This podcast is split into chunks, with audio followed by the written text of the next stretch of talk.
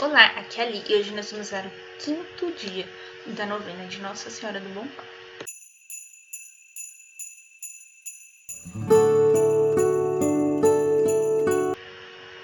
Bem-vindos aos Novenáticos e hoje nós vamos rezar o quinto dia da novena de Nossa Senhora do Bom Pai. Nas mãos do oleiro. Estamos unidos em nome do Pai, do Filho e do Espírito Santo. Amém.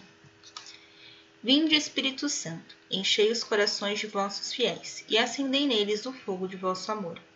enviai o vosso Espírito e tudo será criado, e renovareis a face da terra. Oremos. Ó Deus, que instruiste os corações dos vossos fiéis com a luz do Espírito Santo, fazei que apreciemos retamente todas as coisas segundo o mesmo Espírito, e gozemos sempre de sua consolação. Por Cristo, Senhor nosso. Amém. Leitura bíblica. Leitura do profeta Jeremias, capítulo 18, versículos de 1 a 6. Esta palavra que foi dirigida a Jeremias da parte do Senhor. Levanta-te e desce à casa do oleiro. Lá te farei ouvir minha palavra. Eu desci à casa do oleiro. Eis que ele estava trabalhando no torno. Mas o vaso que ele estava fazendo estragou-se como acontece quando o oleiro tem na mão a argila, ele recomeçou e fez um outro vaso, como a seus olhos parecia justo. Então foi-me dirigida a palavra do Senhor nestes termos. Acaso não poderia eu agir convosco, casa de Israel, como este oleiro? Oráculo do Senhor. Como a argila está nas mãos do oleiro, assim vós estás em minhas mãos, casa de Israel. Palavra do Senhor. Graças a Deus. Aqui nós vemos um trecho, né, do profeta Jeremias, contando sobre o oleiro, né? Depois ele vai continuar aqui, né, a partir do versículo 7, falando sobre o que acontece com as nações e etc. Não cabe hoje a nossa reflexão. Por quê? Porque, qual é a reflexão aqui? Deus é como um oleiro que tem na mão argila e faz né, o seu vaso. Quando esse vaso sai do. Eu não sei o nome. Sai do, do planejado, vamos assim dizer, né? O que o oleiro tem que fazer? Ele tem que planejar outro vaso, né? Ele não vai nem perder a argila, nem perder o vaso, né? Então é isso que o Deus faz conosco. Né? Ele planeja uma coisa para nós, né? que é viver o reino dos céus e viver sempre na graça. E quando a gente sai desse caminho de graça, desse caminho de verdade, ele dá uma remodelada no nosso vaso, né? Para quê? Para fazer que a gente volte ao caminho da graça, né? Mas a gente não vai ser talvez aquele vaso que ele planejou no início. Mas mesmo assim, a gente vai continuar sendo um vaso nas mãos do Senhor. E aqui hoje, na novena de Nossa Senhora do Bom Parto, a gente vai continuar refletindo, né? Os nove meses de Maria, escrito pelo Padre Luiz Erlim. E hoje a gente vai refletir o quinto mês, se eu não me engano, né? Acho que é. Aqui hoje faço quatro meses, então quarto mês.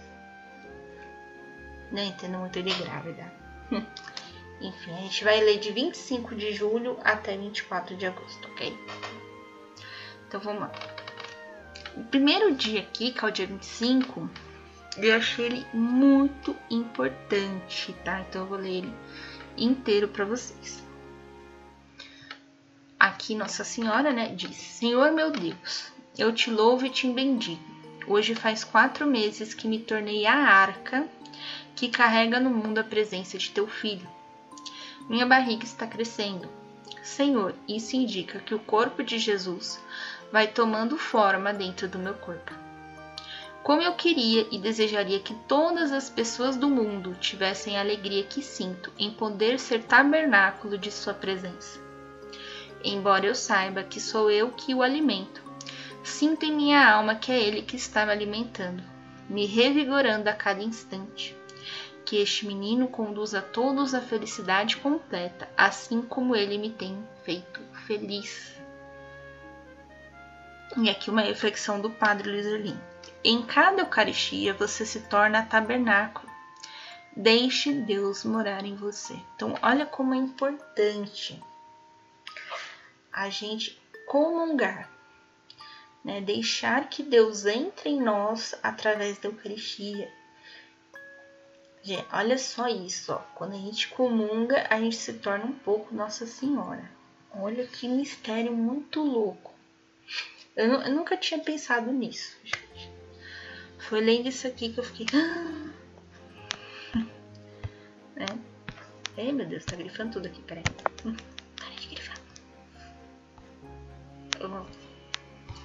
E aí ela vai continuando falando, né, que é, hoje nós somos habitados pelo Espírito, né, no caso do Espírito Santo, e ele é, tranquiliza a nossa alma, né? Ele vai tranquilizando a gente.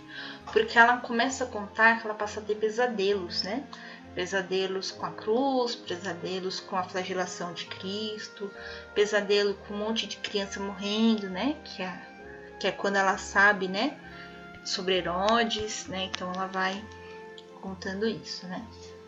Depois ela conta aqui que eles foram na sinagoga e uma das leituras foi essa que eu li, né? Que é a do oleiro. E a reflexão que, que, que o padre faz sobre o oleiro é que é necessário para nós termos um compromisso com Deus. Então, se você se compromete rezar sete dias às quatro horas da manhã, você tem que cumprir, né? E eu muitas vezes falho, né? Porque acordar cedo não é comigo. Mais fácil fazer vigília do que acordar cedo. Então vamos lá. E aí é uma pergunta aqui que ela faz, muito importante. Qual seria o sentido de viver se nossa vida não está em sintonia com Deus que nos criou? Você conhece alguém que fala que a vida não tem sentido, que nada tá dando certo, essas coisas assim? Pois muito bem. Tá na hora dessa pessoa sintonizar o rádio dela com Deus, né? para encontrar aí o sentido de viver. E que todos nós devemos desejar ser argilas na mão do Senhor. E que uma forma de fazer isso, ou seja, se tornar argila, é por meio da oração. Então veja, todas as aparições da Nossa Senhora, elas pedem que nós oremos, que nós é, temos uma devoção pela Santa Eucaristia e fala toda vez da oração do, do rosário, né, do terço. Então olha isso aqui. Aí ela fala que um, um fato interessante que ela foi lavar as roupas e encontrou uma senhora que tinha perdido a filha. E aí ela vendo que Nossa Senhora estava grávida, ela falou o seguinte: Deus queira que você nunca sinta a dor que eu estou sentindo. Perder um filho é como ser sepultada com ele. Olha só, essas palavras são fortes, né? É, eu não sei de quem é essa frase, mas fala assim: quando você perde o pai, você vira órfão. Quando você perde o marido, você vira viúvo. Quando você perde o filho, não tem palavra. A dor é tão grande que não tem palavra.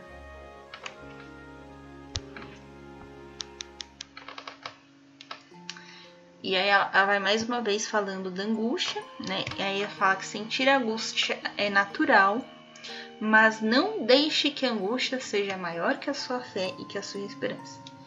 E aí ela fala que quando ela sentiu essa angústia, né, que ela teve outro pesadelo aqui nesse dia, ela repete o que ela disse para o anjo: Cumpra-se em mim a tua palavra.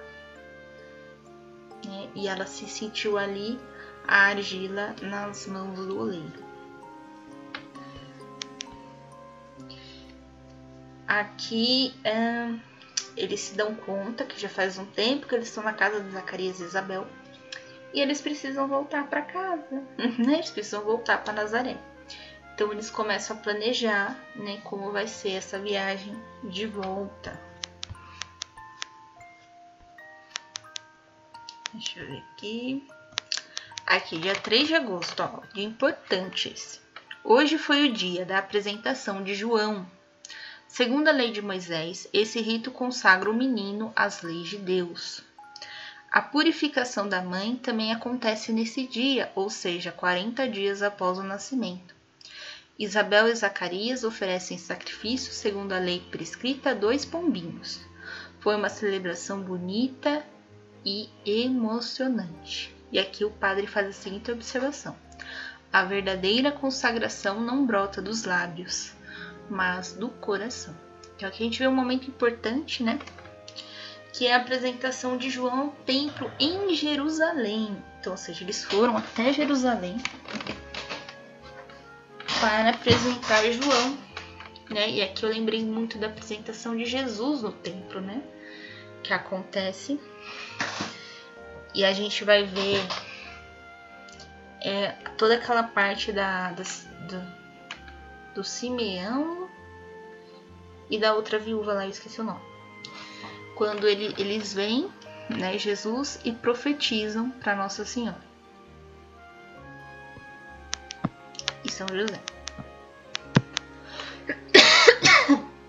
Depois aqui, ela vai falar que é, Isabel começa a partilhar com ela o que ela viveu no tempo. Então, olha a importância da partilha que a gente deve ter quando a gente escuta alguma palavra ou alguma coisa que acontece na igreja, né? Importância da gente partilhar.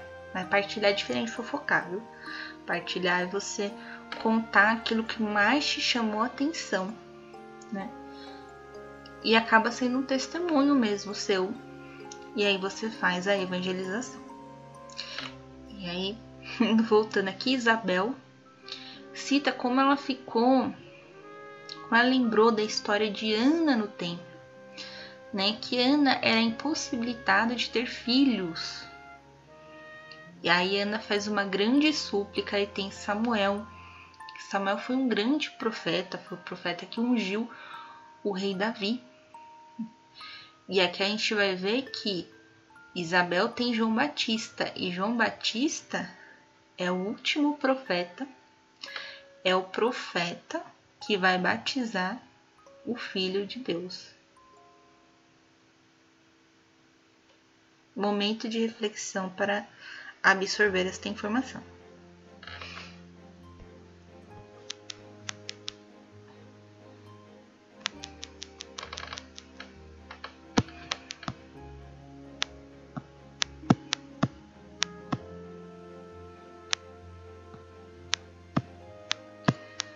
Essa foi forte. E aí aqui um detalhe curiosíssimo do dia 11 de agosto, que ela fala que Zacarias estava é, ensinando para eles que era normal na tradição judaica o marido de uma esposa grávida rezar para ela de modo especial a oração do Salmo 19 Olha que lindo isso. E José agradeceu a sugestão. Lindo isso. Aí aqui, ó. A oração de um pai e uma mãe brota do coração e chega até o coração de Deus. Então, quando a gente fala, ah, quando uma mãe ora, tem muita força. Aqui tá dizendo que é do pai também, viu? Quando os dois oram verdadeiramente, né? Quando brota do coração dos dois, chega até o coração de Deus.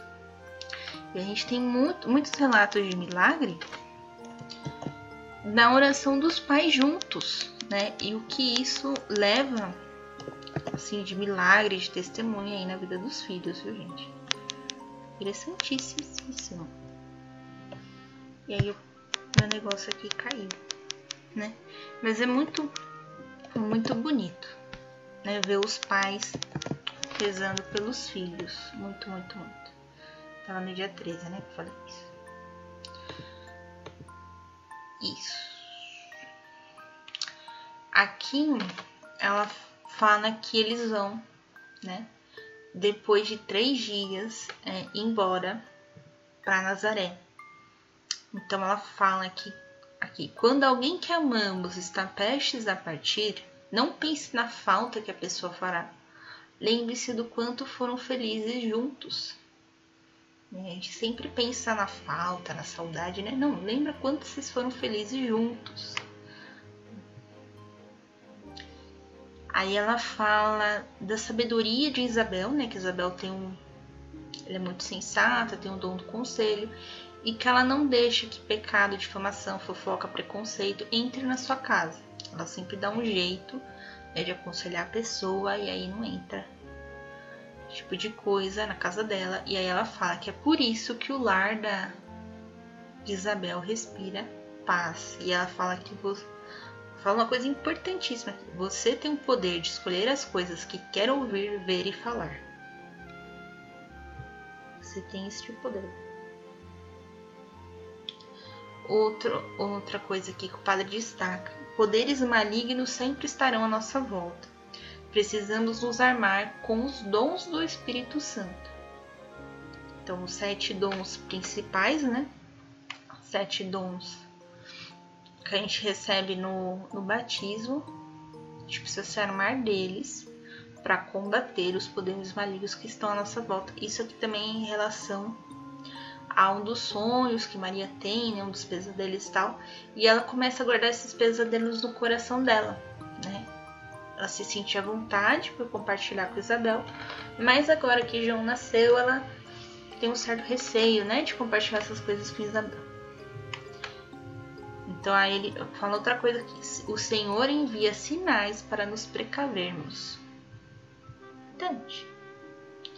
Mantenha sua alma vigilante diante dos conselhos que o seu coração lhe São detalhes assim pequenos, né? Mas muitas vezes a gente não percebe.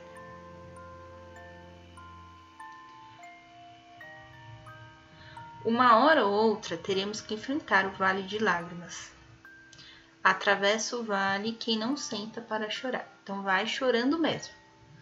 Tem aquela, aquela frase, vai com medo mesmo? Aqui também. Vai chorando mesmo. Mas vai, siga em frente. Aqui mostra no dia 22 de agosto, né? Que eles já estavam prontos para partir. E aí eles combinaram com Isabel e Zacarias que todos os anos, para a celebração da Páscoa, eles iriam em Jerusalém, né? Para dar a oportunidade do João e Jesus serem bons amigos desde cedo. É, ela toda hora ela, ela, enfatiza isso, né? Que ela sente que o João tá, tá observando tudo, que quando ela tá com o João no colo parece que tá conversando com Jesus. Então ela, ela vê essa necessidade dos dois serem amigos. Eu acho isso tão bonitinho.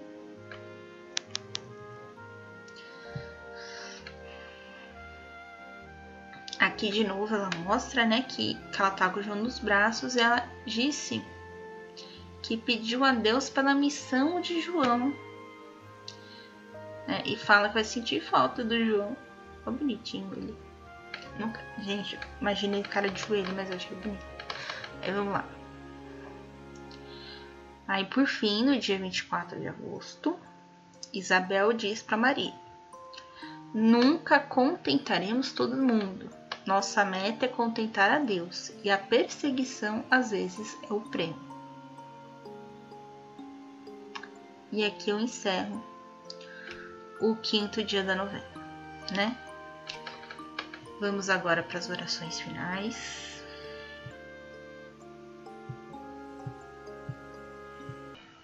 Oração da gravidez de Maria. Deus Pai, que por obra do Espírito Santo fecundastes o seio virginal de Maria e a escolhestes para ser mãe de Jesus, nosso Salvador. Eu te louvo e te agradeço por teu amor incondicional por mim, por minha família e por toda a humanidade. Sei que minha vida é regida pela tua providência, da mesma forma que chamastes Maria para uma missão tão importante.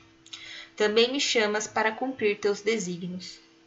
Quero ser fiel a ti a exemplo de Maria que gerou o Verbo por nove meses. Também quero gestar o teu filho em meu coração, até eu poder dizer como apóstolo Paulo. Já não sou eu quem vivo, é Cristo quem vive em mim. Nesta novena em que eu acompanho diariamente a Virgem Maria grávida, te peço a graça. Fazer agora o seu pedido. Eu confio, amo e espero, assim como tua serva Maria Santíssima, Mãe de Jesus. Amém. Pai nosso, que estais nos céus, santificado seja o vosso nome. Venha a nós o vosso reino. Seja feita a vossa vontade, assim na terra como no céu. O pão nosso de cada dia nos dai hoje, perdoai as nossas ofensas, assim como nós perdoamos a quem nos tem ofendido. E não os deixeis cair em tentação, mas livrai-nos do mal. Amém. Ave Maria, cheia de graça, o Senhor é convosco. Bendita sois vós entre as mulheres, bendito é o fruto do vosso ventre, Jesus.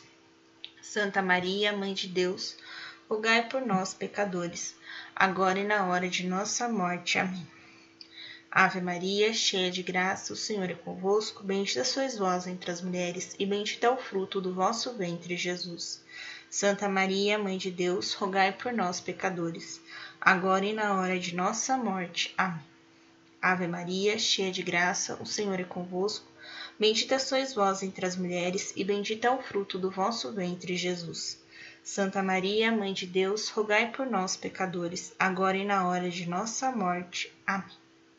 Glória ao Pai, ao Filho e ao Espírito Santo, como era no princípio, agora e sempre, por todos os séculos dos séculos. Amém.